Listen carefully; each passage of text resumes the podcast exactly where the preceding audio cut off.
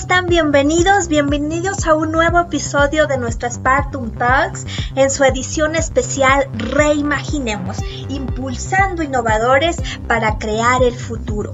Gracias a los que nos están acompañando en la premier a través de YouTube, aquellos que nos están siguiendo también a través de, nuestra plataforma en eh, Facebook. Gracias también a aquellos que nos están escuchando a través del formato podcast y a todos aquellos que nos siguen en nuestras redes sociales y a través de nuestra comunidad.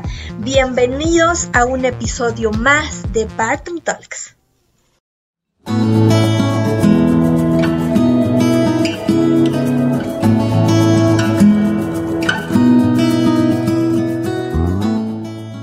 Qué hermosura. Pues estamos eh, felices de estar nuevamente el día de hoy charlando con ustedes y trayendo invitados que además de ser eh, impulsores e innovadores del futuro en nuestro país o en Iberoamérica, traerles temas que nos están ayudando, que nos ayudan a crear conciencia, no solamente conciencia empresarial, sino ir un poco más allá respecto a las problemáticas y las oportunidades que se abren en los momentos en los que estamos viviendo. Y bueno, en, el recorrido de todo lo que llevamos durante este año, eh, platicando y trayéndoles eh, temas interesantes. Hemos hablado de educación, hemos hablado de tecnología, platicamos mucho sobre temas financieros también y sobre la transformación del, del sistema financiero en México. Hemos platicado también sobre arte, sobre música y eh, ya estando en la recta final de este año, claramente no puede faltar eh, ahondar mucho más en temas que tienen que ver con nuestra responsabilidad como ciudadanos conscientes, como parte de este país maravilloso en el que estamos, que nos requiere no solamente siendo emprendedores, siendo empresarios, siendo buenos seres humanos, sino que también existe una responsabilidad como ciudadano. Entonces, el día de hoy les, además de, de conversar con una invitada maravillosa, el tema eh, abre mucho la, la, oportunidad de poder ubicarnos justamente en lo que somos el día de hoy como ciudadanos y cómo esta conciencia, esta lucha social por tener cada vez un mejor país puede llevarnos a crear transformaciones o acelerar transformaciones en otro terreno. Entonces, el día de hoy les doy la bienvenida a poder platicar sobre reimaginar nuestra responsabilidad como ciudadanos y en el desarrollo social de nuestro país. Y para esto tenemos una invitada que a mí me llena de alegría, me llena de inspiración, de gratitud, también de mucho respeto, eh, porque ella es una mujer que se, define a ella sola como una ciudadana feliz que lucha por lograr un país mejor. Eh, y en ese sentido le quiero dar la bienvenida y les quiero platicar sobre eh, ella. Es María de la Luz Núñez Ramos. María de la Luz eh, nació en febrero de 1948 en una localidad, en la localidad, perdón, de Puentecillos, en el municipio de Leonardo Bravo, en Guerrero. Es hija de Juana Ramos Linares y de Fidel Núñez Ávila, ambos padres comunistas. Estudió historia en la Universidad Autónoma de Guerrero y también en la UNAM. Además, obtuvo títulos universitarios en la Universidad Autónoma de Madrid en España cofundó la Central Nacional de Estudiantes Democráticos y fue dirigente de la Juventud Comunista de México. En 1960, María de la Luz participó en las acciones populares por la democracia en Guerrero y activamente en el movimiento estudiantil en 1965 y también en 1968. Fue organizadora del rescate del acervo histórico de minería, académica también y fundadora del Centro de Estudios sobre la Universidad de la UNAM. Además, fue miembro fundador del STUNAM y del STUNAM, delegada por el CESU, fue presidenta del, del, patronato del DIF en Tuxpan, Michoacán, y del Consejo de Administración de la Sociedad Cooperativa La Pintada. Fue presidenta municipal en Atoyac de Álvarez, en el estado de Guerrero, en el año 1993, realizando innovaciones de gobierno con la sociedad, siendo creadora de los cabildos abiertos e itinerantes y la rendición de cuentas en plazas públicas. Es reconocida como la primera mujer presidenta municipal en nuestro país y en gran parte de Latinoamérica. Fue además diputada local por el mismo estado, por Guerrero, diputada federal por mayoría y presentó la iniciativa de la creación del Consejo Nacional de Promoción Turística, aprobada por unanimidad con importantes propuestas para la reforma del artículo 115 de la Constitución Política de nuestro país. Fue miembro también de la Asociación Latinoamericana de Historiadores, es miembro actual. Ha sido conferencista y ponente en eventos sobre federalismo y libertad municipal prácticamente en todo el mundo. Fue además secretaria general del Ayuntamiento de Acapulco Guerrero y precandidata a gobernadora del mismo estado en 1998.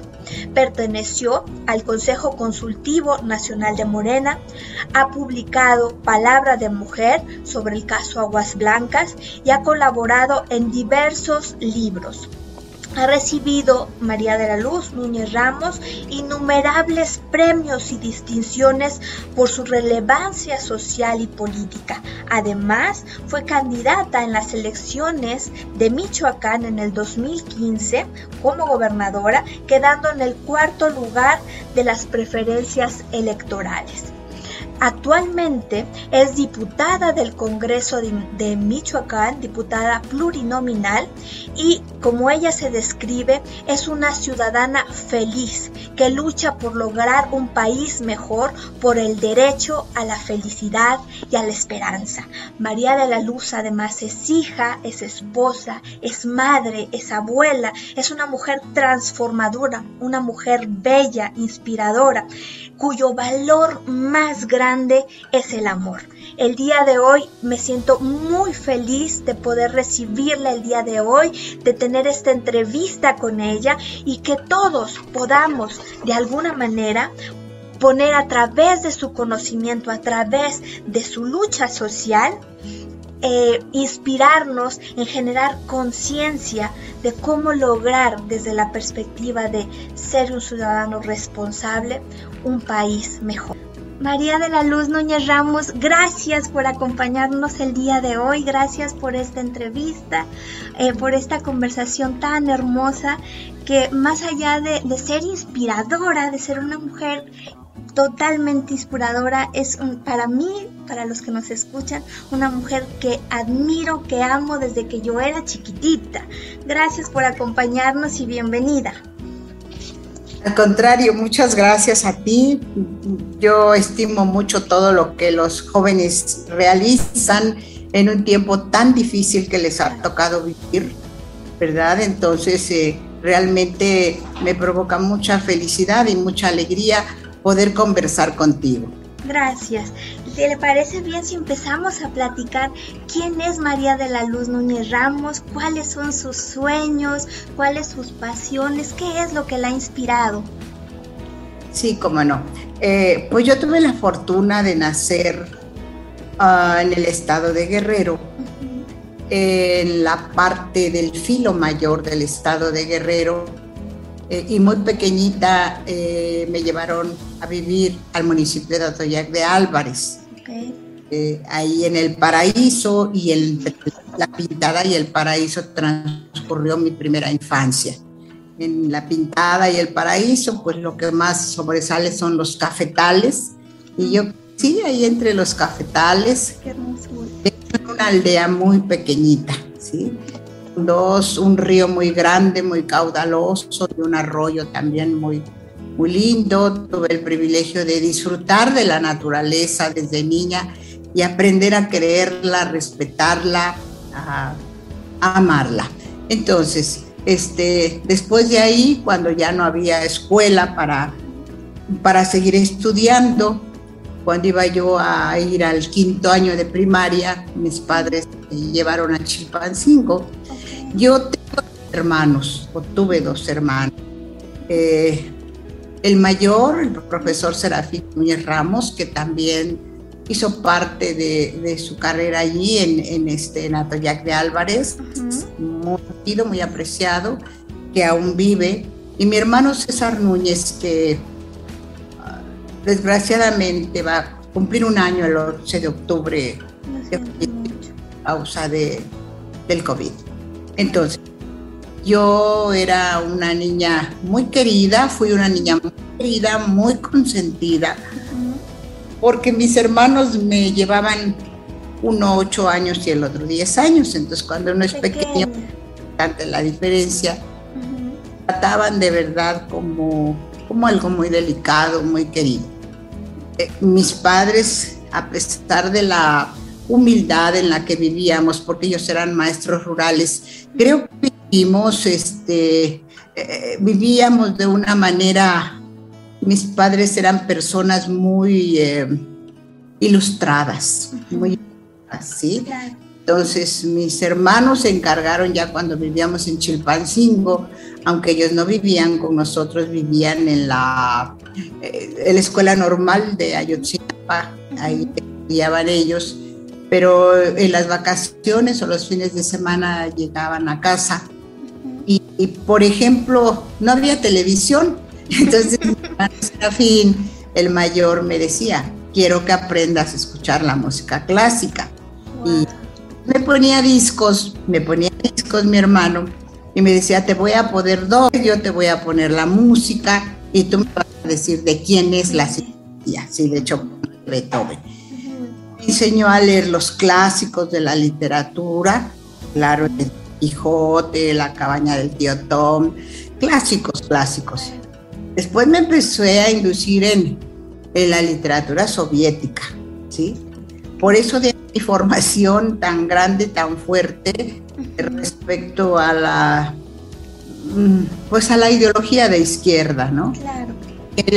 A Máximo Gorky con la madre, este, a León Trotsky con la guerra y la paz y, y cosas así, ¿no? Que, que definitivamente cuando eres tan joven, pues te van formando, así como tú, que sentías cierta influencia de mi presencia, ¿verdad? Pues así yo también, ¿no?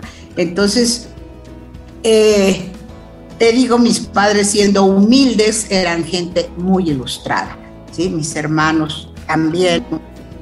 Entonces, yo después de ahí, este, estudié en Chilpancingo la secundaria, la el primer año de la carrera, pero a raíz de una huelga que hubo ahí eh, y que yo era miembro del, de la Asociación de Estudiantes, a raíz de eso este, perdimos el movimiento estudiantil en el que queríamos llevar a Eli de Gortari, el doctor de Gortari, que había estado aquí en, en Morelia, ¿verdad?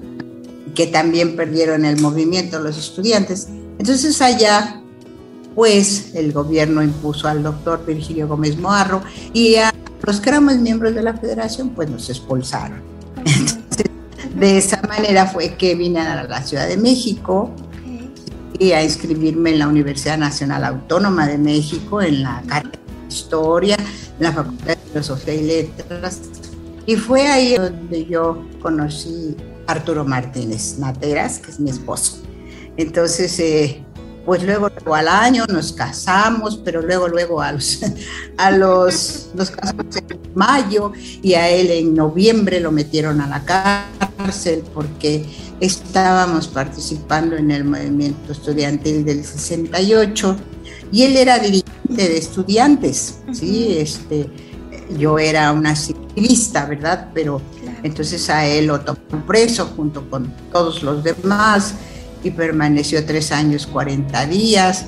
Mi vida cambió de un momento a otro con golpes así tan fuertes, porque yo, mi esposo entra a la cárcel el día 10 um, de noviembre y el 8 nace mi primera hija. Entonces, este, yo sin, sin, trabajo, con, la, con la persecución en la que nos tenía el gobierno, porque así nos tenían, este, en, este, pues con toda esa situación así, pues anormal, ¿verdad? Para esto yo estudiaba en la Universidad Nacional, estaba a mi esposo en la cárcel, tenía yo a mi niña pequeñita y este, pero pues la vida no podía seguir así viviendo casi de la caridad. Afortunadamente el rector Javier Barro Sierra nos llama y dice, eh, que, he llamado a todas las son estudiantes de la UNAM y cosas de presos políticos. Ustedes saben que los hemos apoyado mucho a ellos este, con detalles que han necesitado, con nuestra solidaridad, etcétera. Pero eh, queremos y sabemos que, que, algunas de ustedes están francamente con mucha necesidad. La universidad les ofrece trabajo. Entonces, eh, yo dijo, quien quiera trabajar, que de un paso al frente. Yo casi di un salto. y dijo, ¿y qué te gustaría trabajar? no sé, yo nunca he trabajado. Yo tenía 20 años. Le dije, yo nunca he trabajado. Y me dijo, pero, pero ¿qué te imaginas tú haciendo?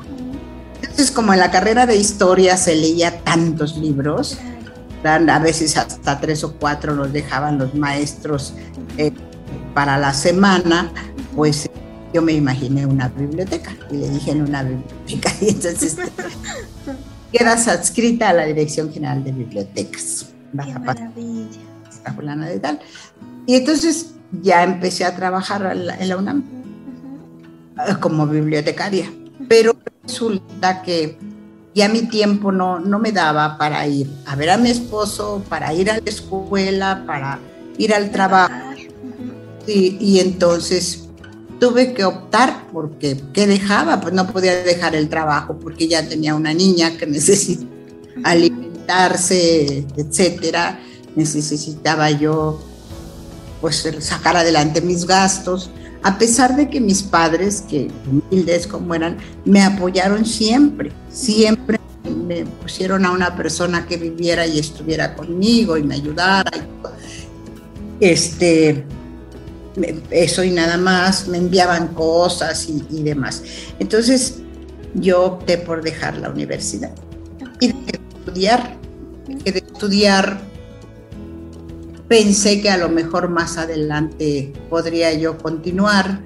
Recordé una carta que Arturo me envió el día que lo tomaron preso y que me mandó el día que nació mi hija, nuestra hija, en donde decía, Mari, estoy en Lecumberri, este, eh, te pido que no te desesperes, tenemos una vida por delante, lo que tú aguantes lo aguanto yo, que tú eres una mujer con formación uh, sólida, tienes una ideología muy sólida, ¿verdad? Y tengo confianza en que vamos a salir adelante.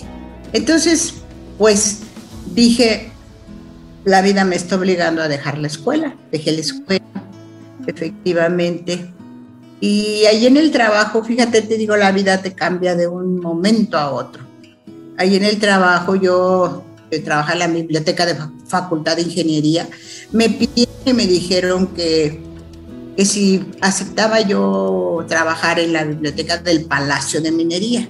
En el Palacio de Minería estaba todos los documentos de la minería en México. O sea, un acervo muy rico, y muy grande, donde estaba la minería de Zacatecas, la minería de Angangueo, la minería de Tasco, etcétera, Entonces, cuando fui a ver dónde estaba el archivo situado, pues, había desde ratas, te lo juro, víboras. Allí en, en la UNAM, este, el campo de la UNAM es un campo muy especial, no es correcta la palabra el campo, pero este, donde hay, existen cuevas, cuevas orgánicas de piedra. Claro, por Entonces ahí tenían el archivo, ahí te estaba eso. Cueva. Sí, por eso te digo que, que había todos esos animales. Entonces, bueno, ya cuando acepté el trabajo se la, se la llevaron al Palacio de Minería. El Palacio de Minería lo estaban este, remodelando. Por costo del... Eh, quien costeaba eso eran los ingenieros, la sociedad de ingenieros civiles, etcétera. Y entonces me llamaron y, me dijeron, está usted muy jovencita, dice, pues ha sido usted muy recomendada. Díganos cuánto quiere ganar yo ganaba 1087 pesos en la facultad y dije, pues que gane yo lo doble, pues estará bien, ¿verdad? Y le dije, bueno, 2500. Y ya me dijo el director, no cabe que es usted tan joven que ni siquiera sabe valorar su trabajo, me dice. ¡Qué maravilla! La ANFEI, la Asociación de, de Ingenieros, le va a pagar 6 mil pesos. Entonces yo me dije, no, dije, qué barbaridad, es mucho dinero. Y, así, pues, yo diariamente iba a visitar a Arturo. Cuando ya empecé a trabajar, pues ya no era diariamente, pero los días de visita nunca, nunca, nunca fallé. Y después este, salió él en el 71 y la vida pues nos, nos cambió definitivamente pero no la cárcel, la vida tan difícil, todas esas limitaciones no nos impidió que nosotros siguiésemos este, pensando eh, en un futuro mejor. Y por supuesto, bueno, nosotros formados en esa ideología pensábamos que el mundo podía ser diferente, podía ser distinto si era un mundo socialista. En ese entonces, pues en la Unión Soviética, en otros países de Europa, este, estaba ese sistema y pues por lo que nosotros sabíamos era un sistema justo que veía ah, en base a, esa frase de que a cada quien según sus necesidades, cada quien según sus capacidades. Entonces eso es interesantísimo, ¿no? Tuve oportunidad yo de visitar varias veces la Unión Soviética y este, Alemania Oriental también. Entonces, este, que nos invitaban porque mi esposo llegó a ser miembro del, de la dirección del Partido Comunista en México. Entonces, eh, siempre pues nuestra ideología, nuestra forma de ser fue pues situada hacia ese lado ¿no? de la historia. Eh, después de eso, eh, yo, yo viví en la Ciudad de México. Um, después, este, Arturo, a Arturo, mi esposo, lo invitaron a, ser presidente en Tuxpan, Michoacán. Él aceptó. la aún sabiendo pues que tenía años de no vivir ahí, aún sabiendo que era muy difícil intentar ganar, pero nosotros hemos empleado siempre la, la práctica de hacer las cosas de manera diferente a como las hacen. Nosotros teníamos fe y confianza en que eso era lo que nos iba a dar el triunfo. Y así efectivamente Arturo con un nombre prestado del partido de el PARM se llama PARM. Entonces, este, efectivamente ganó, ganó por primera vez. Yo me fui con él, dejé a mis hijos en México y podía sabernos porque es muy cerca de México. Y ya después de ahí, yo me fui, nos fuimos a Ciudad de México nuevamente cuando él termina y yo me voy a entonces a a Toyac de Álvarez, porque visitar compañeros o personas del PRI, decirme que querían que yo fuera su candidata. Dije que yo estaba muy agradecida, pero que de ninguna manera, que por haber estudiado historia, conocía la historia de ese partido y que no aceptaría nunca, ¿verdad? Y que no tenía en mi pensamiento ser autoridad ni ser este, candidata, ni mucho menos. Entonces, después que yo los apreciaba, que quería que siguieran siendo mis amigos, después me fueron a ver los del PRD.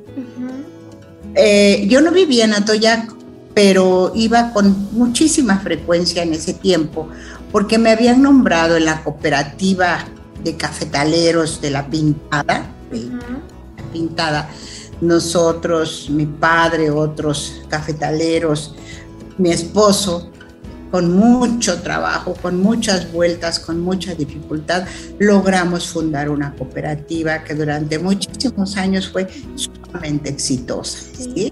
Realmente funcionó como, como eso, como una cooperativa. Por eso cuando hace siete años eh, se da ese, um, esa tragedia tan grande de que en la pintada se cae un cerro y cubre, sí, cubre la mitad del pueblo, hubo tanta solidaridad, tanta atención colectiva. Tanto apoyo, claro. Y tanto apoyo. Y, sobre todo decisión de decir, queremos limosnas, queremos casas dignas. Claro.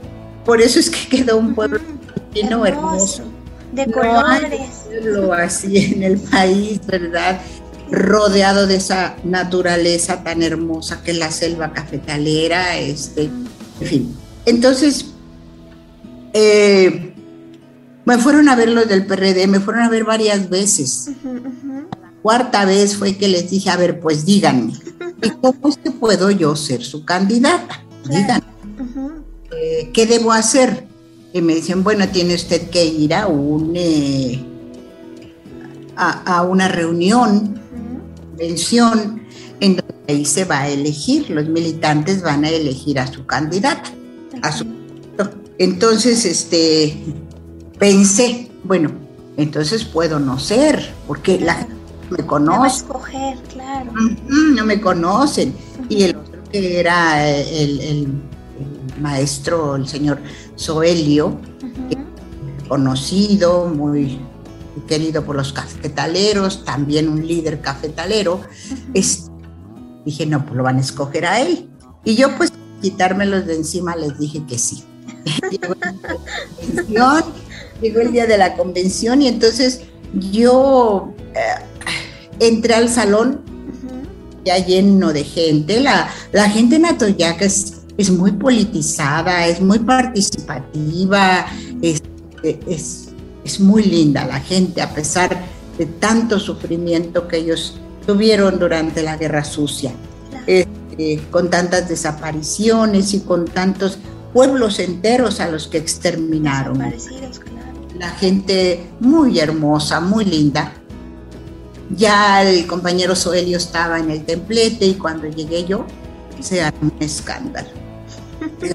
Se me arremolinó, me abrazaba, me decían qué linda está, es el otro. hermosura, Ya llegué yo al templete y ya empezaron a dirigir y a decir este va a tomar la palabra el compañero Soelio para hacer sus planteamientos, este, y enseguida la tomará María de la Luz Núñez. Y entonces ya me, me tocó pues hablar a mí después de eso. Y después se vino la votación. Esa votación gané tres por uno. Tres a uno. la yo conociera. yo me, sin conocerme. Entonces yo me quedé así. Dije, yo voy a ser la candidata. Y esa misma noche ya me quedé a dormir en Atoyac, en la casa de la señora María Manríquez. Mujer muy querida, la población, una mujer muy solidaria, una mujer muy valiente, que en su casa llegó a tener a gente escondida cuando los perseguían, en fin, pues ella se volvió como mi segunda madre ¿verdad? Y en su casa me destinaron un pequeño cuarto con tejas, como son las casas en la costa. Y esa noche yo volteaba al techo y decía, pero ¿por qué estoy así aquí? ¿Qué, qué, cosa me trajo? Este, yo no quería esto. Yo no soy muy creyente, más bien voy a la iglesia. Entonces yo decía, me puse a hablar con Dios y le decía, Dios mío, ayúdame, ilumíname, tú dime qué tengo que hacer, qué es lo que voy a hacer. Entonces, pues nada, el otro día ya empezó la reunión, este, ya les dije que, que yo iba a iniciar una, un recorrido, las comunidades y que les pedía que, que me acompañaran, que ellos me presentaran. Y entonces me presentaron, ¿verdad? Y, y yo a decirle a la gente que no me vieran como una extraña, que yo vivía en la Ciudad de México, pero que mis raíces estaban en la pintada y que pues yo había tenido el gran privilegio de haber estudiado en la universidad gracias a ellos, porque la universidad la paga el pueblo, ¿sí?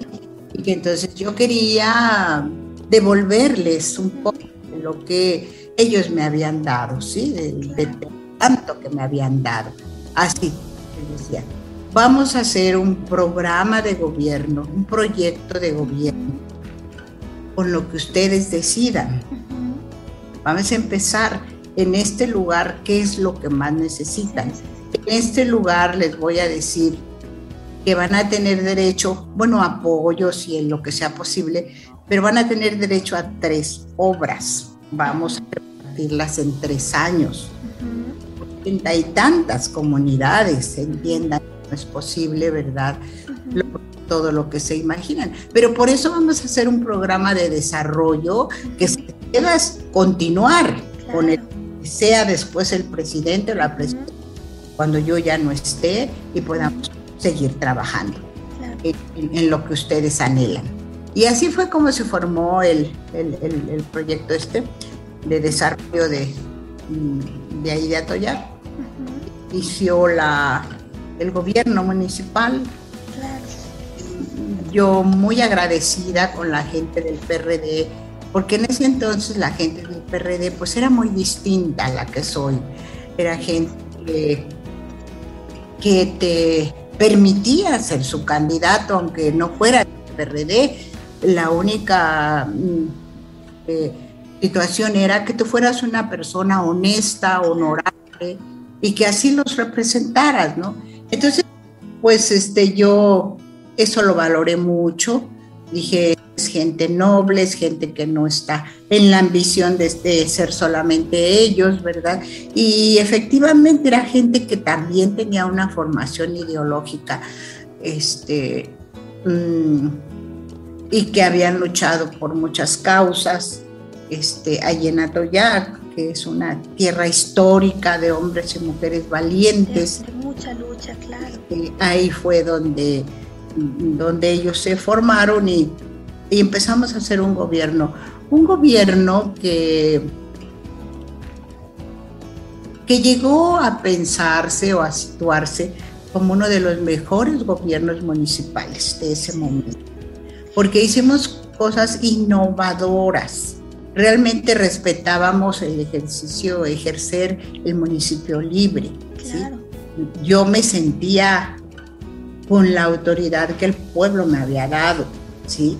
Entonces empezaron ahí mis problemas porque el gobernador, todos los gobernantes acostumbrados a mandar y a ordenar a sus presidentes municipales, me, me revelaba, ¿no?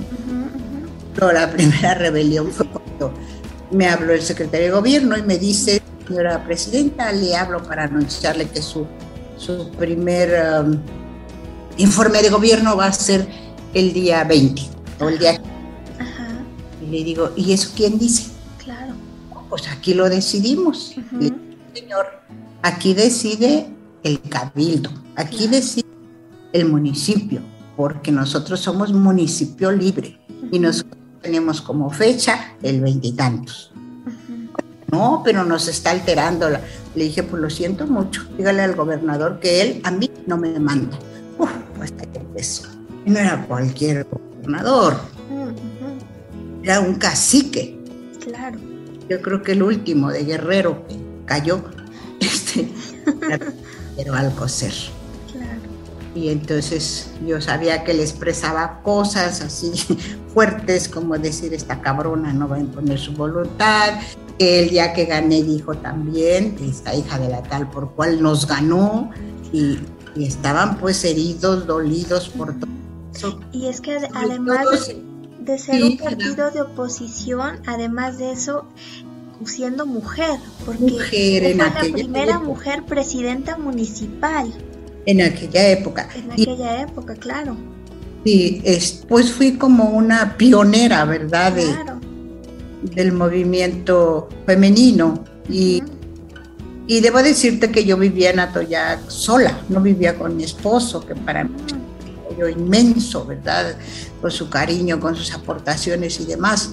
Porque él se quedó en México con, con mis hijos que estudiaban, unos en la UNAM pues, en, la secundaria, en la primaria, entonces pues yo me tuve que ir sola con una, una que me apoyaba ahí en la casa, nada más. Entonces yo pensé, dije, bueno, estoy aquí, soy la presidenta, hay muchas cosas que hacer por este pueblo y entonces no voy a venir a hacerme tonta, son solo tres años.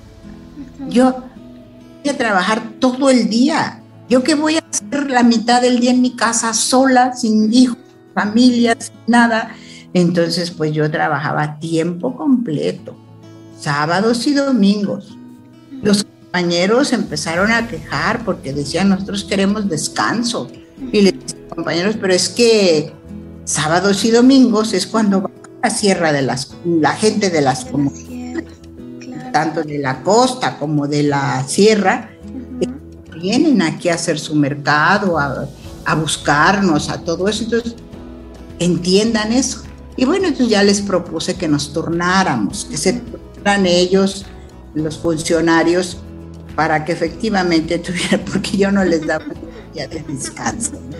Entonces, efectivamente, eh, empezaron a vernos como los especialistas en el federalismo democrático, en, la, en el municipio, los estudiosos del municipio, como un, municipio innovador. Claro, referente al final, claro. Y empezaron a invitarnos a, dar conferencias, este, una mujer en un lugar tan, claro. tan bravío, tan así. En Guerrero, además en la sierra de Guerrero. Y podía hacer las cosas, ¿verdad? Y, entonces, em, pues todo marchaba muy bien. Yo, mi esposo conocía a Luis Donaldo Colosio. Y entonces, este, eh, cuando él era del, programa de solidaridad, el funcionario mayor, el secretario, yo le hice una solicitud de apoyo a Toyac de Álvarez, en donde eh, yo era una presidente que se iba, más que política, yo era una luchadora social. A eso estaba yo acostumbrada. Entonces, cuando yo solicité eso, pues reuní a la gente, al cabildo, hacía cabildos abiertos en el fin, y les dije, necesitamos avanzar con lo que tenemos no podemos hacer mucho y quiero que sepan que no vamos a contratar más personal. Una nómina en donde se paga más del 60% de nómina, este, pues no vamos a tener para apoyar a la gente. Entonces, a pesar de que eso lo estamos respetando y hay poco personal, este, vamos a, a pedirle al secretario de desarrollo social que nos apoye para el desarrollo de Atoyac. para eso necesitamos hacer proyectos. Entonces sus compañeros de día y de noche se pusieron a trabajar, más urgentes para Atoyac, lo hicimos, este, se, lo, se lo enviamos porque yo casi nunca salía de Atoyac, vamos a, allá a la secretaría, me habló Luis Donaldo y me dijo, Estoy muy asombrada, dice usted es una, una presidenta única. Yo la he seguido, la he seguido y me encanta cómo trabaja y tenga la seguridad de que la vamos a apoyar. Este, le invito a que hagan proyectos de impacto social. Yo ni sabía que era eso. Impacto social. son, obras, que abarcan a los ciudadanos que más se pueda, ¿verdad? Entonces, entonces fue así como proyectamos dos puentes para cruzar ríos que en época de lluvias la gente o se moría en su comunidad porque no podía cruzar el río o, se morían porque pues si se le complicaba el parto tampoco no podían pasar, claro. Había el proyecto de hacer un bulevar en el en el río de Atoya, hermoso, en donde tuviéramos juegos, este, mesas para que la gente se sentara, pues gente de Mezcaltepec, y entonces la votación. Claro. Pero sí les dije, esto nos va a proporcionar pues placer, gusto de estar ahí en nuestro río, todos los sábados, los domingos, pero hacer el puente de Mezcaltepec va a salvar vidas. Claro. Entonces, esta votación, ¿qué es lo que quieren? Y así te votó Mezcaltepec por, el puente. Y así muchas otras obras, ¿sí? Ah, el día que mataron, que asesinaron a Luis Donaldo, siendo candidato, yo estaba en la casita donde rentaba, estaba en la hamaca, acababa de comer. Eso llega uno de los funcionarios jóvenes, todos ellos eran jóvenes, yo estaba rodeada de puros jóvenes hombres, y entonces llegan y, me dice, presidenta, urge que vaya al ayuntamiento, sus muy grave. Le dije, ¿qué pasó? ¿Qué pasó? Me dice, me dice mataron a Luis Donaldo. Le dije, ay, puede ser, ¿cómo es? Me fui corriendo, uh que me senté así en el escritorio y antes empezó a ver el fax y vi que venía un fax saliendo ahí. Y era un fax donde se me autorizaban los primeros 5 millones de los 20 que hemos solicitado. Pues, este, pues fue así contradictorio. Claro esa emoción, esa alegría y ver en la imagen de televisión pues lo que estaba sucediendo, ¿no? Qué tristeza. Fue algo muy fuerte, pues no solo para mí, yo no conocí físicamente a Andrés Manuel, pero seguía sus discursos, sus planteamientos, todo eso. Y bueno, sobre todo que él sin conocerme, claro. pues tuvo la, la situación de decir que me iba a apoyar al pueblo de Atoyac. Entonces yo lloré muchísimo, sentí mucho, mucho, mucho esa muerte, hablé a mi casa, me contestó Paloma que era chiquita, mi hija, y me dijo, mamá, ¿qué le pasa a mi papá? Está llorando. Está triste. Cerrado. Ya le dije, mi amor, es que se murió su amigo Luis Donaldo. Este, y así. Me dice ese que le hablaba eh, muchas veces, le dije, ese, mi hijita. Y entonces, pues se dio después una situación en que cambió por completo la, historia de, del ayuntamiento, la historia de Atoyac, especialmente la historia de María de la Luz Núñez. En Coruca de Benítez, en un lugar llamado El Vado de Aguas Blancas, hubo una masacre no como ellos decían, un encuentro entre campesinos, sino una masacre. Entonces yo estaba en el ayuntamiento cuando, en mi despacho, cuando llega un funcionario y me dice, Presidenta, creo que hubo algo muy grave en, en Aguas, este, parece que hay muertos y todo eso. Dije, por favor, vayan, investiguen y vienen de inmediato a decirme qué. ¿Qué pasó? E, y, hicieron eso, fueron y ya vinieron, dijeron, pues es algo muy grave, no pudimos entrar muy cerca porque tienen todo cercado con la el ejército y entonces pudimos darnos cuenta que hay muchos muertos que los levantan como si fueran puercos, animales y los avientan a una camioneta. Y no sabemos qué, qué es lo que provocó esto. Entonces, bueno, En eso me habla el gobernador y me dice, presidenta, ya sabe usted lo que pasó en Aguas Blancas. Le dije, me estoy enterando. dije, pero ¿me puede decir cuántos muertos hay? Me dice, 17. Le dije, ¿y cuántos policías? ¿Y cuántos civiles? Dijo, policía ninguno, civiles 17. Dije, gobernador, pero eso es muy grave. Muy grave. Dice, es que venían a molestarnos, a usted especialmente iban a hacerle reclamos a su ayuntamiento. Dije, pero reclamos de qué? Yo, yo no es mi, no es mi gente, no es mi jurisdicción, es de, es de Coyuca. ¿Por qué a mí? Sí, yo me enteré y los detuve, porque para eso somos autoridades, sí o no. Así me dijo. Dije, pues es muy grave esto, señor. Mucho, muy grave. Dije, yo voy a pedir castigo a los culpables. me dijo, no, no, no, no, no, ni se meta, ¿eh? Ni se meta porque le puede ir muy mal. Entonces, este, reuní al cabildo. Yo soy una mujer valiente. Puede tolerar la violencia, venga de quien venga. Así es que necesitamos nosotros saber y aclarar qué fue lo que pasó. ¿Por qué se dio esa situación? Y entonces los invito a que mañana a primera hora hagamos una conferencia de prensa en Acapulco, pidamos investigación y castigo a los culpables, sean quienes sean. Lo hicimos. Se me vino el mundo encima. Claro.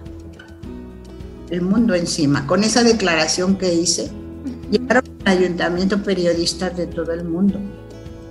Qué impresionante. De todo el mundo a, pues a preguntarme, a decir qué es lo que yo pensaba, que por qué se había dado eso, que esto, que el otro. Y supongo que al gobernador también, ¿no? Entonces, este, pues fue una cosa muy, muy desagradable. A partir de ahí empecé a tener amenazas, no solo amenazas, simulacros de que me iban a matar, pero como la gente me quería tanto, este, rodeaban la casa, aunque sean palos como ellos estaban acostumbrados. Y decían que, que vengan los hijos de tal por cual habrá como toca. Así, ¿no? Pero eh, una situación muy, muy fea, muy difícil. Yo fui a la fiscalía hacer una declaración de hechos y después me citaron a la Procuraduría General de la República, a donde mi testimonio realmente sirvió a la Suprema Corte de Justicia de la Nación también. En, mi testimonio sirvió para que encontraran culpables al gobernador, al secretario de gobierno, ¿por qué no se, no se apresaron? ¿Por qué no los tomaron? Pues este, el gobernador era compadre del presidente, el presidente Cedillo. y entonces allí inventaron a lo que se llaman chivos expiatorios y tuvieron en la cárcel al jefe de policía, a gente así menor en la sierra se seguían dando muchos este, asesinatos y muertes y todos los días me llegaban esas noticias. yo no entendía qué es lo que estaba pasando. Todavía en mi cabeza no llegaba el imaginar que había carteles de la de los ¿cómo se dice? de los narcotraficantes, pues que se plazas allá donde se estaban la todo eso. Y una vez hubo una matanza muy grande allí en, en pie de la cuesta, allá en la sierra, que de Atoyaca ya hacíamos como siete, ocho horas por la carretera de inaccesible, claro. Entonces, este, pues me llegó esa noticia de que habían matado a medio mundo y entonces yo le dije al cabildo, yo voy a ir a verlos. Le dijeron, no vaya, no es su asunto. ese asunto corresponde a la federación. Y le dije, pues para mí, dar consuelo, ver a la gente, también es gobernar. Es que yo voy a ir. No me quiero imaginar cómo están los niños, cómo están las madres, las mujeres, porque dijeron que eso era una matazón enorme. Entonces le dije, salgo a las 6 de la mañana por quien quiera acompañarme.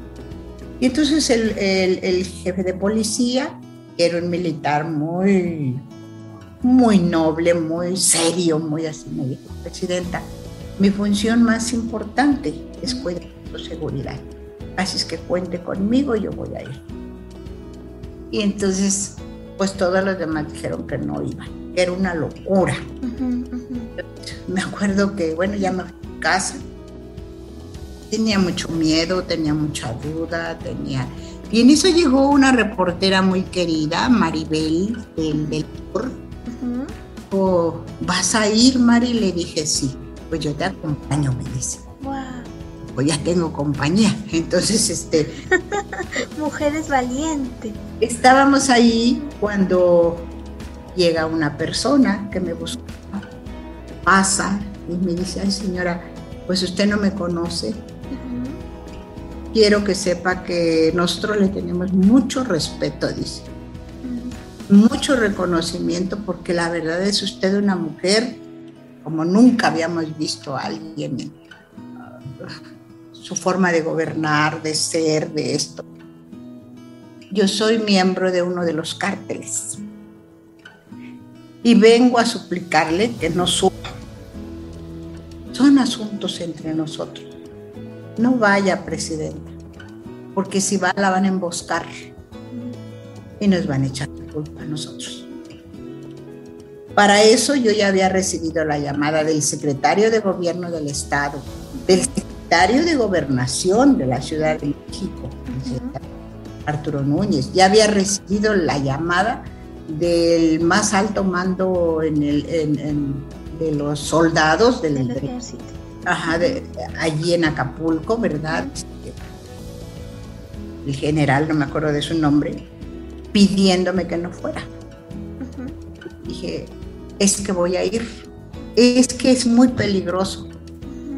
Y yo muy necia le dije, voy a ir a darle vuelo a esa gente. Entonces el señor este me dijo, pues queda en su en su decisión, señora, pero nosotros quisiéramos que no fuera. Después me, di cuenta como que ellos me cuidaron. Me cuidaron de que efectivamente pudiera haber un, asalto en contra mía. Claro. Y que estuvieron pendientes de que no era, ¿verdad? Cuando yo iba por el Mezcaltepec precisamente, me, este, me llegaron corriendo mis, el síndico, el secretario de gobierno, el, este, otros regidores hasta del PRI, este, otros regidores, llegaron funcionarios y me dijeron, presidenta, qué necia eres y nosotros contigo. Y entonces íbamos conmigo y me decían, vámonos regresando. es que te juro que yo me voy orinando del miedo. De Qué barbaridad, le dije, nadie se muere en la víspera. Traten tranquilos, de verdad, lo que estamos haciendo no es malo. Entonces, este, bueno, llegamos a un lugar, ya no me acuerdo su nombre, más adelante de la mitad del camino, donde hicimos una parada para desayunar algo, y ahí es donde sentían que nos iban a, a llegar a lastimar. Eh, pero no, los compañeros no querían ni comer del miedo grande que tenían así, ¿no? Entonces, este, dije, vamos a continuar porque el regreso va a estar muy difícil porque pues son horas y horas de camino, ¿no? Pienso quedar a dormir allá. El caso es que llegamos y había dos pueblos divididos también por un por un arroyo. Y el lado del, no eran dos pueblos, era el mismo, dividido por arroyo, pero del lado izquierdo se había dado la matazón. En la pequeña calle que ni a calle llegaba, estaba llena de casquillos, charcos de sangre. En cada puerta tú veías un cadáver que estaban velando, niños llorando, este, una cosa terrible, terrible, que pues sí, todos mis compañeros se quedaron conmovidos, como que en ese rato se nos quitó el miedo y nos dijimos, si ellos están así, nosotros, ¿por qué no? ¿Verdad? Este, ellos son inocentes, ni siquiera, ni siquiera han matado a la gente, pues que anda metida en eso, vinieron a matar a sus gentes, a sus, a sus familias.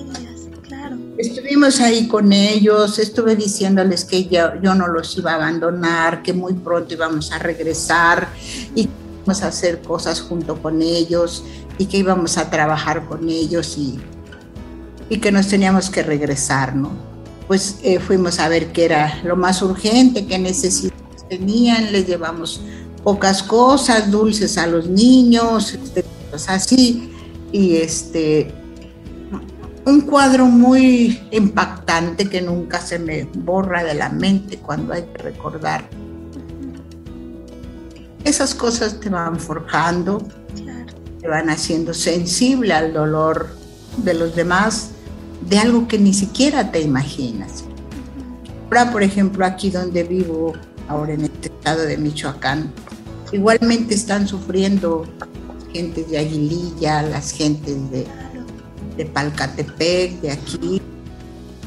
Horrible, horrible. Ayer tuve una reunión ya como diputada con familiares de, asesinados y desaparecidos, mujeres violadas en frente de sus hijos, al marido ahí lo matan, a otros se los llevan, los desaparecen. Una cosa espantosa que dice uno, ¿Por qué tiene que haber estas cosas pues en, el país? Entonces, tú te das cuenta que tú eres un ser privilegiado, porque pues no tienes ese tipo de dolores. Por supuesto que los tiene uno, toda la gente tenemos que sufrir algo, pero cosas tan horrorosas de que te desaparezcan a dos, tres hijos, debe ser horrible, horrible. Y en Atoyac yo pues desde niña escuchaba esas cosas, ¿no? Este, de los desaparecidos de Atoyac, de los asesinados. Cuando fui al quemado, la gente me mostró de qué manera sacaron a todos los hombres, los pusieron en la cancha y los fusilaron. Este, entonces era, era algo que a mí me iba transformando, pues no podía ir presidenta municipal común y corriente. Ahí entendí que si tú eres buena gobernante, es doloroso, es doloroso, porque te tienes que hacer de, los problemas de la gente. Y que para gobernar se necesita tener dignidad y valor. Claro. Entonces, desde entonces, esos fueron mis mis valores que yo pensé que debía conservar. Siempre, nunca he dejado de participar en las luchas sociales. En Guerrero, pues, este, estuve apoyando a Andrés Manuel desde, desde el 2000. Bueno, más bien él, él fue, cuando yo era presidenta municipal, me fue a buscar Ahí lo conocí y me dijo María de la Luz, quiero que sea usted la candidata al, distrito de San Jerónimo y Tecpan. Claro. Este, le dije, no, presidente, muy agradecida, era presidente del partido. Digo, yo ni era del partido, ¿eh? yo ni siquiera era militante del partido. Entonces le dije, no, no, no, no, no, no quiero, no quiero, después de vivir lo de Aguas Blancas, no quiero volver a saber nada de política, nada. Y digo, no, pero es que este, usted tiene todas las de ganar. Entonces, estábamos ahí en la casita que yo rentaba y ha venido a, a visitar a Toyac y entonces llega un compañero y me dice, Presidenta, la gente tiene dos horas en el rayo del sol y los están esperando. Sabe que aquí está Andrés Manuel con usted. Y entonces yo, Arturo, que estaba así sentado, me vi en, en escritorio, de lejos dijo, Mari, ve, por favor. Y entonces, porque él me dijo, yo de aquí no me muevo hasta que me diga que sí. Vamos pues a ver a la gente y luego continuamos con esta plática. Entonces, cuando llegamos allá, pues la gente en Atoyac, en la costa, es... Se te... O sea, para ellos una campaña, la visita de un gran personaje, es una fiesta, es Entonces ya cuando llegamos ahí, él ya me llevaba de la mano levantada diciendo que iba yo a ser la próxima candidata a ese distrito. Y bueno, pues igual. En Atoyac ganamos con el 70% de votación, que es el que la gente lo...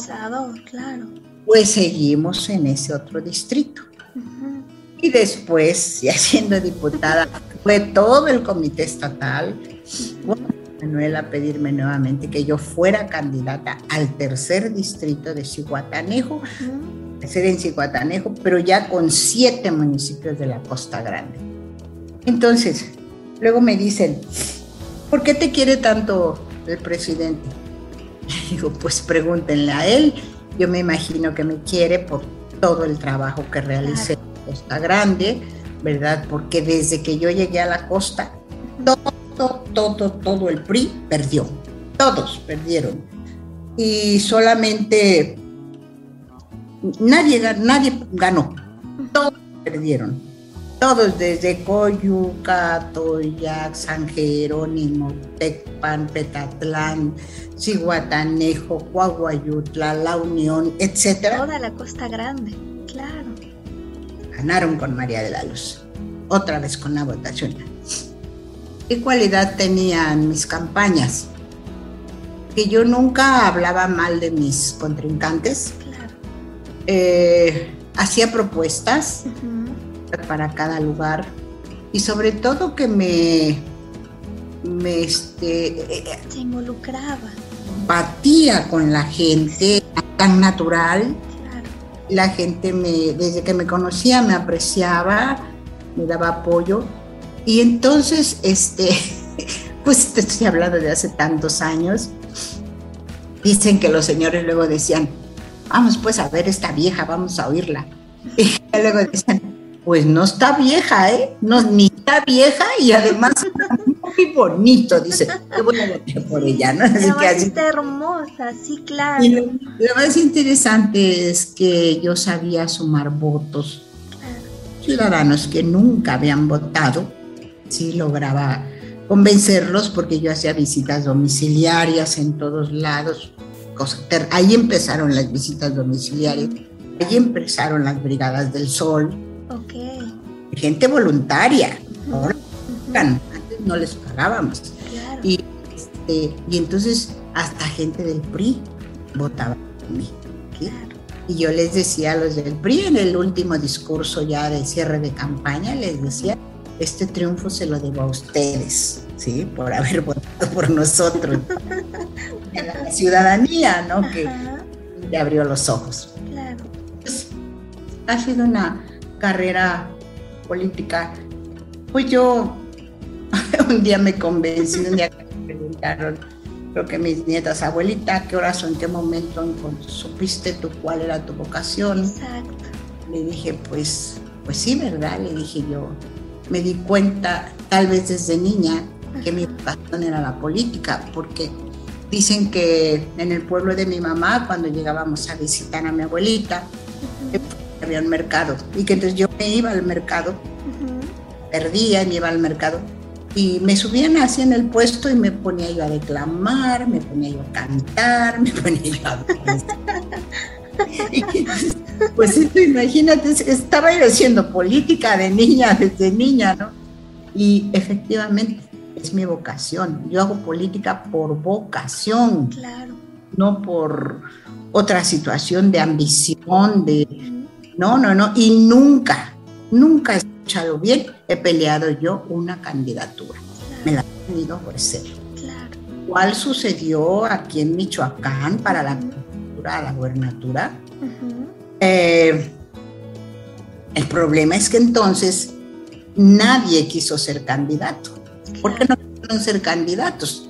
Pues porque estábamos naciendo como partido, porque no teníamos recursos para hacer una estatal frente a estos, los grandes que eran del PRI, la del PAN y este otro está por irse en un, dos, tres días, y además todos estaban ligados al narcotráfico.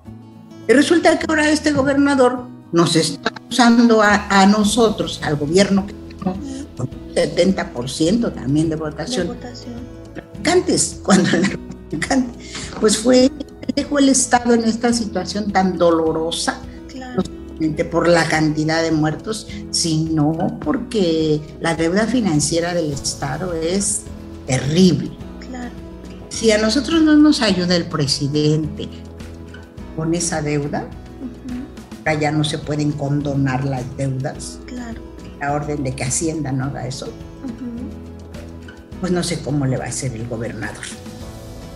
Está respondiendo muy bien el presidente. Respondiendo y especialmente se da cuenta pues que este joven gobernador ganó, así como Evelyn Guerrero. También. sí, con toda la empatía de, de la gente. Por ellos, por ellos. Entonces, este, pues vamos a ver cómo siguen aquí las cosas. Yo tuve la gran este, satisfacción, orgullo de que me hubieran elegido como, primero, como primera diputada plurinominal, ¿sí? del grupo de Morena. toda la comisión de, electoral decidió ponerme a mí, todos me aceptaron. Después el privilegio de ser la primera, la presidenta de la mesa de transición. Y entonces me toca votar a mí, y yo le tomo la votación, la, perdón, protesto. la protesta a todos, claro. Y tomo la, la protesta a todos los diputados. Ese es un privilegio inmenso. Entonces aquí estamos. Y un reconocimiento también. Estamos aquí, este, ahorita viviendo en Morelia ya desde hace dos meses y medio, tres. Este, ya estamos trabajando en muchas actividades. Afortunadamente la tarde de hoy la tuve libre porque me fui a hacer una, cuestión pequeña que necesitaba en, la oreja, pero este, por eso pude estar ahorita este, conversando, gracias. Yo no, ya, a mí llegué, comí, me recosté y me quedé profundamente dormida. me pasa. Pero bueno, este me da mucho gusto, Tania. Este, gracias. En pocos minutos hemos este, he contado mi vida entera. Estoy a mejor disposición de dar respuesta a todas y cualquier pregunta que tú me quieras hacer. Gracias decir que me siento una mujer sumamente afortunada porque además encontré a un gran compañero de vida. Porque además tuve tres hijos. Los tuve en el tiempo que yo quise. Claro. Quería tener ocho hijos. La larguita. Fíjate nada más. Cuando llegué al tercer hijo, le dije, Arturo, yo quedo en libertad de no tener más y tú quedas en libertad de tener. que eso una vez a unas feministas me dijeron, eso es una feminista de manera natural, María del no te estoy diciendo que no eres feminista porque eso lo, estás este, demostrando. Bueno, entonces, ahora, bueno, mis hijas son profesionistas, trabajan, viven de su trabajo, están casadas y mi hijo, pues también, y es el único que parece que sí le, le entró a la política a la también. política, claro. Eh, él a trabajar. además con la escuela tan bonita que tiene con, con usted y con su esposo. Sí, sí. Te cuento que tengo ya seis nietos. Qué maravilla. Tengo dos nietas que vinieron el 15 de septiembre de 22 y 24 años. Yo recuerdo a Natalia, que era una bebé. Cuatro chiquitos de cuatro, tres, dos y el que acaba de nacer. Este, por eso te digo, porque a veces las mujeres que llegan, bueno, así lo considero, a triunfar en la vida, y renunciar a muchas cosas de ese tipo. Yo les aconsejo que cuiden su salud, a poder lograr todas las, las cosas que se proponen en la vida, porque yo de hecho empecé mi carrera política cuando tenía 42 años, cuando llegué a Toyat. ¡Qué maravilla! Y continúo. Por eso digo, ustedes están jovencitas, en su vida, de verdad, y cuiden su salud, porque les digo a, a mis nietas, solo dos consejos les voy a dar. Cuiden su salud y usen bloqueador. Porque eso es lo único que te permite tener una piel hasta los años más los sana. Esos son mis únicos consejos, ¿no? Entonces sean felices y demás. Entonces yo estoy abierta a, todo tipo de, preguntas, ya sea de, mis propias actividades o ya sea personales, lo que quieras preguntarme, estoy para hacer. Muchas gracias, Mari. Este, pues yo quisiera más que pregunta y un poco para cerrar, ya tengo varias, varias inspiración aquí de, su historia de vida, pero sería un poco platicar de la visión que tiene María de la Luz de, de México, de México no solo desde el punto de vista social político, sino cómo, ella está viendo a México y los que estamos en, la responsabilidad de seguir eh, eh, hacia adelante transformando, no importa en qué, en qué, eh, desde qué trinchera estemos, qué nos recomienda esa, esa yo de principio puedo decirle esa valentía, ese tesón, ese, ese darse a los otros, claramente es, es, uno de los, o varios de los ingredientes que nos pueden ayudar a transformar cada quien en donde estemos nuestro mundo. Pero ¿cuál es la visión de María de la Luz de México hacia adelante? Sí.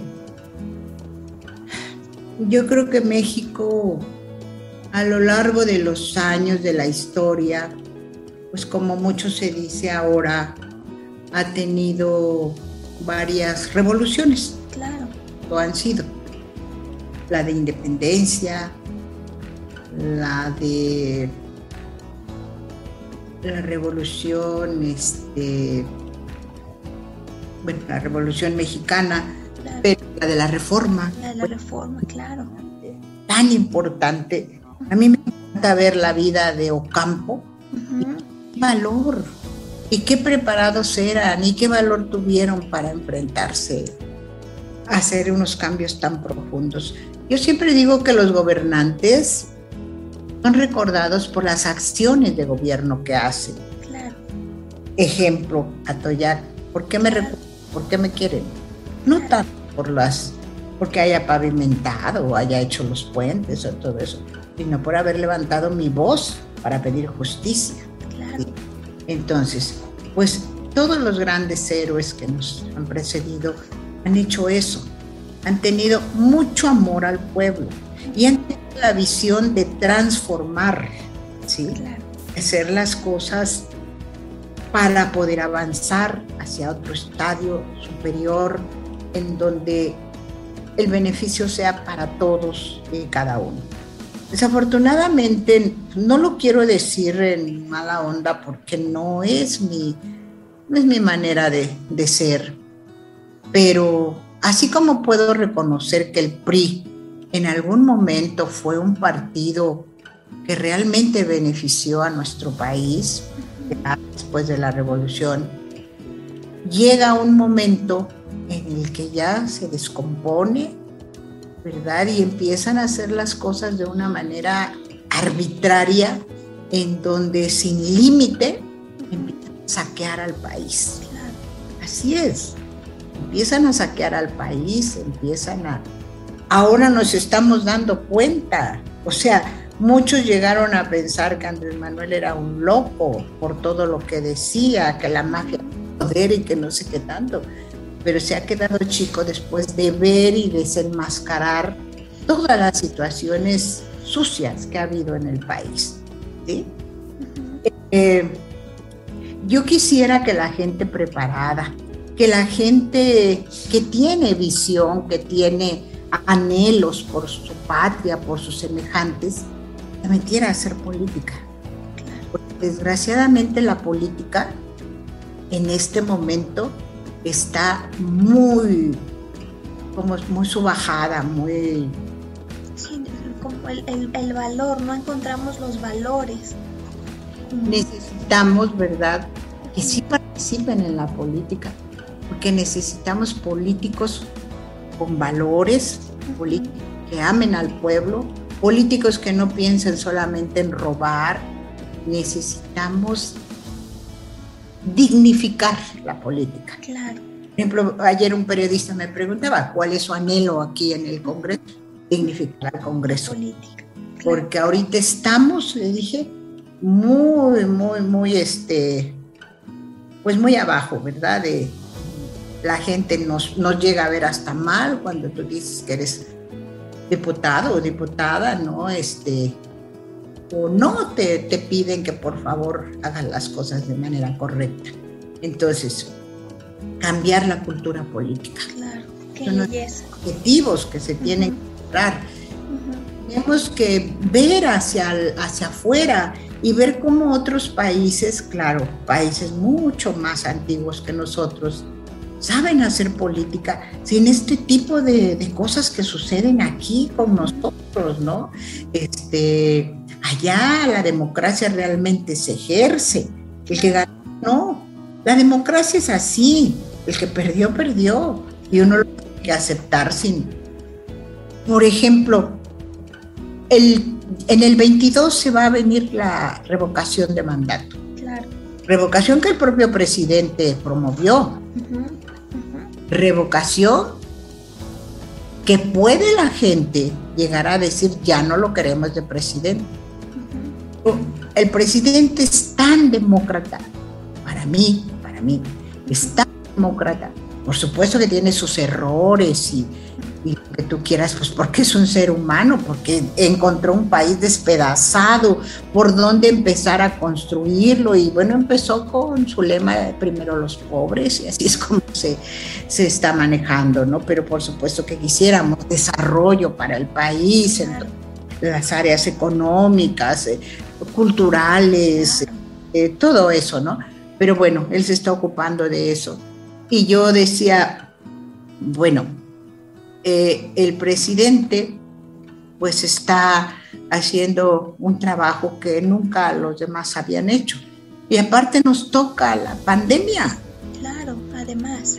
fuertísimo que no Claro. A nivel considerábamos. global, toda- todas las repercusiones económicas que tiene, además.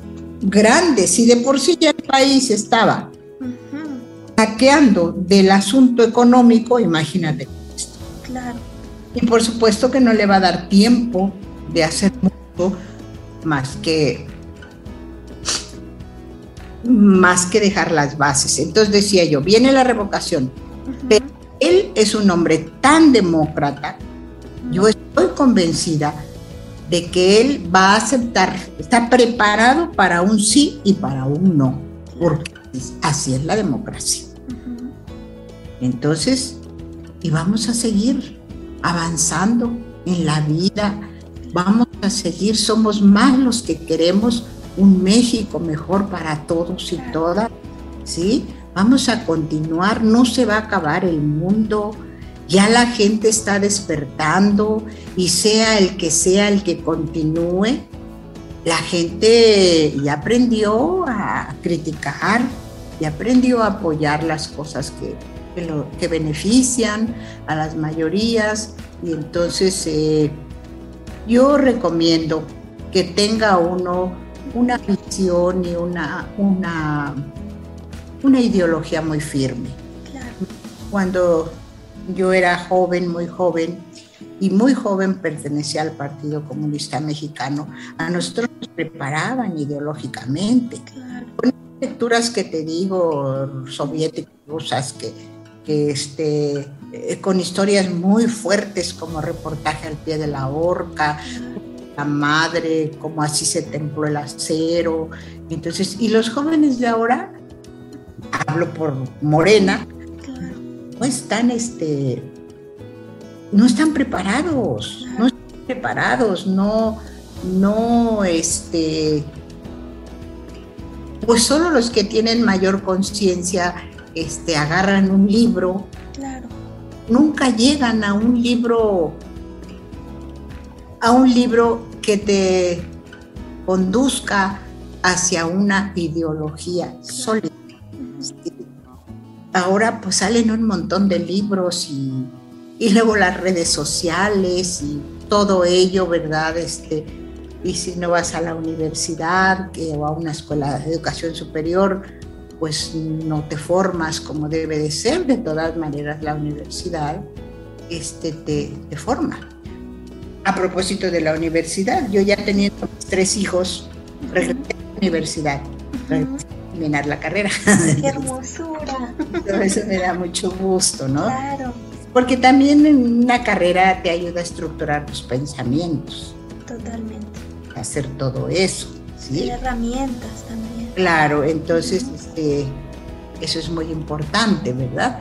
Eh, no me llamó la atención nunca hacer títulos, ni maestrías, ni nada de eso, porque siempre estaba yo ocupada en la cuestión social, ¿sí? Pero qué mayor experiencia que, que lo que estaba creando en ese lugar. Compañeras historiadoras, yo les decía, ay fulana, ay Silvia, ya estás en, la, en el doctorado de historia. Qué orgullo siento que hayamos sido compañeras, este, y mira, yo ni siquiera me llegué a titular y me decían, no, Mari, nosotros escribimos la historia, pero tú la... me decían, ¿no? Entonces, este, pues así. Eh, eh, lo que importa es lograr encontrar lo que te digo es tu pasión, es tu vocación, por ahí irte, irte. Eh, lo que te salga mejor, lo que te guste hacer, porque debe ser muy horrible estar en un trabajo que no te gusta. ¿No? Estar en un trabajo de cómo vas a crear, cómo vas a hacer las cosas, si no gusta estar ahí, ¿verdad? Entonces, tiene que ser algo, por muy sencillo que sea o lo que sea, pero en el que realmente estés comprometido y te gusta y lo quieras hacer y entiendas que lo estás haciendo. Como me decía hoy el doctor que me curó aquí, yo estudié esto porque me gusta ver felices a la gente. Ah, qué médico, cirujano, dice, porque me gusta ver feliz a la gente, ¿no? A la que atiendo. Pues así. Entonces, y nosotros podemos hacer feliz a la gente que tenemos alrededor. Podemos ayudar, siempre podemos ayudar. Tenemos que ser muy este, sensibles al dolor y a las necesidades de la gente siempre vamos a, no necesitamos estar en un partido, no necesitamos estar en ninguna organización ni nada para poder apoyar a los que necesitan y que están por abajo de nosotros, porque hay, pues hay este, hay gente que también está por arriba de nosotros, ¿verdad? Pero, pero se trata de apoyar a los que están abajo, siempre. Qué maravilla qué bonito. Estoy tomando notas, Mari. Ah, qué bien. es, una conversación, la verdad es que muy hermosa, de mucho aprendizaje. Eh, y normalmente yo como para ir cerrando, como ir eh, recapitulando la conversación, pues procuro esto, de, de lo que nos ha compartido eh, yo le llamo gotitas de inspiración o semillas que sembramos en los otros, en los que nos están, los que nos van a escuchar, porque de esto se trata eh, lo que estamos haciendo aquí, que la, hermosura de, de, quien usted es, de lo que nos ha transmitido, de lo que ha creado, de la historia que ha construido, poder inspirarnos y poder abrir esta ventana y decir, si aquí hubo transformación, nosotros podemos también transformar en el ámbito en donde estemos de la vida, porque yo coincido, para eso estamos aquí, estamos aquí para poder ayudar, para poder, eh, pues sí, ayudar con lo que, lo que se tiene como, como pues como, como valor, como, como, incluso lo que nos, se nos dio eh, como, como la, la, palabra se me fue, eh, pues lo, esto que... Inspiración. exacto, como inspiración. Este, y, por eso es que hago este, estos espacios, porque además del momento tan difícil que estamos pasando, normalmente escuchar eh, experiencias tan enriquecedoras de una vida que se ha ido creando, lo que hace en nosotros, y yo me incluyo primero, es la verdad, nutrirnos y decir, esto se ha construido, una persona tan hermosa ha construido todo esto, entonces yo puedo también, desde donde esté, eh, seguir construyendo y, y, es parte de mi responsabilidad también al estar en este país y al estar en este lugar vivos y sanos y, de alguna manera con lo que tenemos felices, ¿no? este, agradecidos también.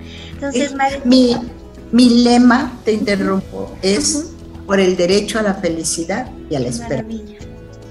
Por el derecho a la felicidad. Y a la esperanza. Y a la esperanza.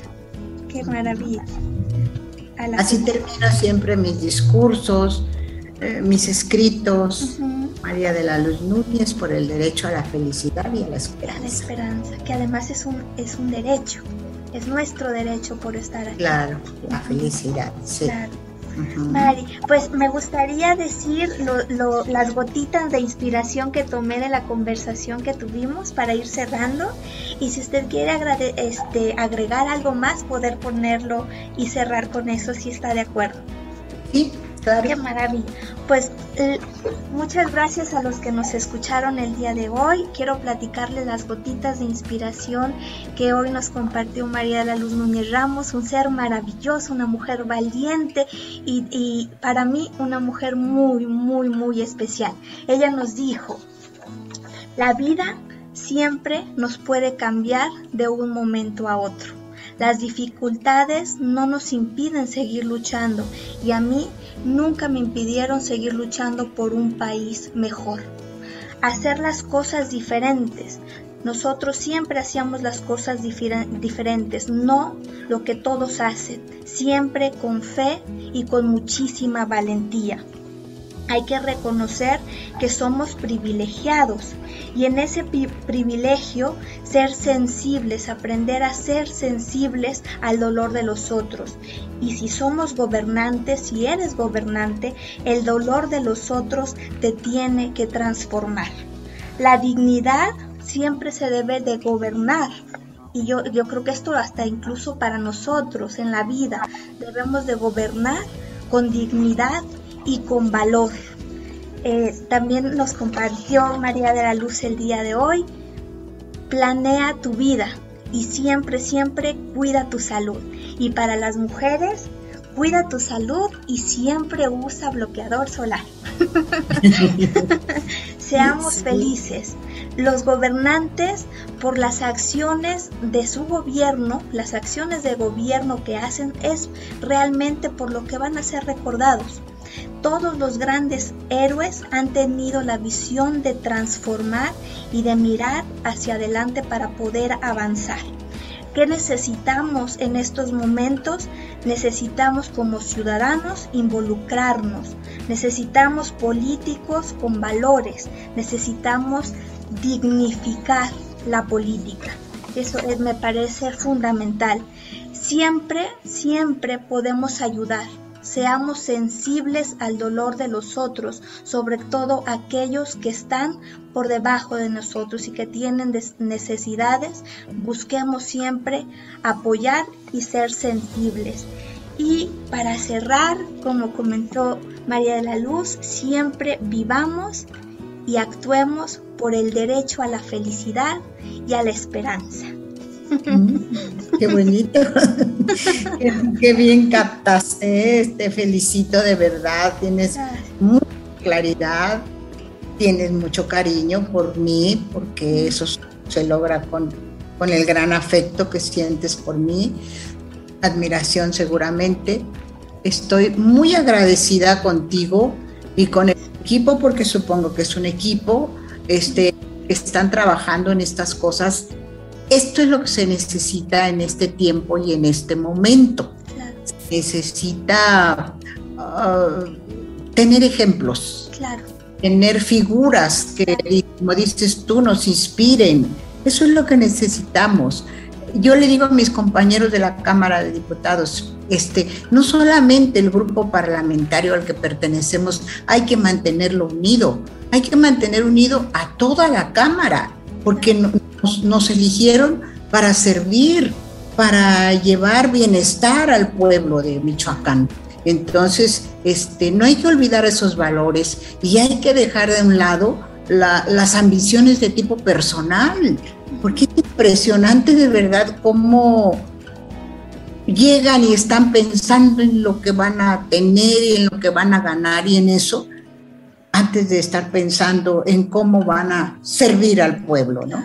Entonces, vamos a seguir haciendo eso, luchar por una una ideología, no, no, una ideología, ya lo dije antes, son una política distinta, de otro nivel.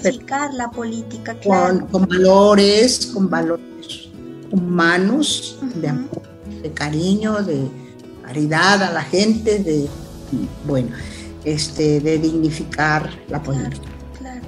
Y desde este lugar, Mari, yo lo que quiero invitar a los que nos escuchan es de verdad involucrarnos. Siempre que hablamos de política, o, nos vamos a, los, a, la, a polarizar o comparto o no comparto. Y ya es momento también de que hagamos conciencia que la transformación social también es la transformación nuestra, también es el bienestar nuestro, de lo que tenemos cerca y de los que no hemos podido apoyar y que es el, ese apoyo es el que va a ayudar a transformar. Entonces yo, yo, yo sí quiero en, en este espacio también y aprovechando esta conversación que nos abramos a escuchar muchos puntos de vista y el tema de la política, el tema de la transformación social también es importante. No solamente es hablar de tecnología, de salud, de educación, que hemos tratado todos esos temas, pero eso no puede estar completo sin que podamos ser conscientes de en qué país estamos, de qué carencias como sociedad tenemos y de dónde o no nos hemos involucrado. Y, eso yo creo que es una, además la cereza del pastel que el día de hoy usted nos deja, una vida eh, haciendo historia por el bien común que, que, nos puede inspirar a ver en dónde nosotros estamos involucrándonos o no, porque también es, pues nuestro México es de todos, en todos los lugares, en todas las profesiones, en, todas las empresas. El nuestro México es de todos y entonces todos somos responsables de transformar en lo que nos toca. Claro que sí. Ese es el mensaje final, ¿verdad? Necesitamos y siempre, siempre hay, hay algo que cambiar. Nunca vamos a lograr la perfección. Entonces siempre habrá algo por qué luchar. Exactamente, y eso es lo hermoso de la vida. Así es. Así es, pues gracias. Tania Tamara, yo te conozco por Tania y me encanta el nombre de Tania. Gracias, sí. ¿Te gusta a los, a los 7, 8 años yo la conocí, me inspiró y el día de hoy para mí es una hermosura que podamos haber platicado en este espacio. Gracias. Gracias a ti y a tu equipo también. Muchas gracias. Por el derecho a la felicidad y a la esperanza. Y a la esperanza. Oye, Como le hacen los compañeros este, que no hablan. Así.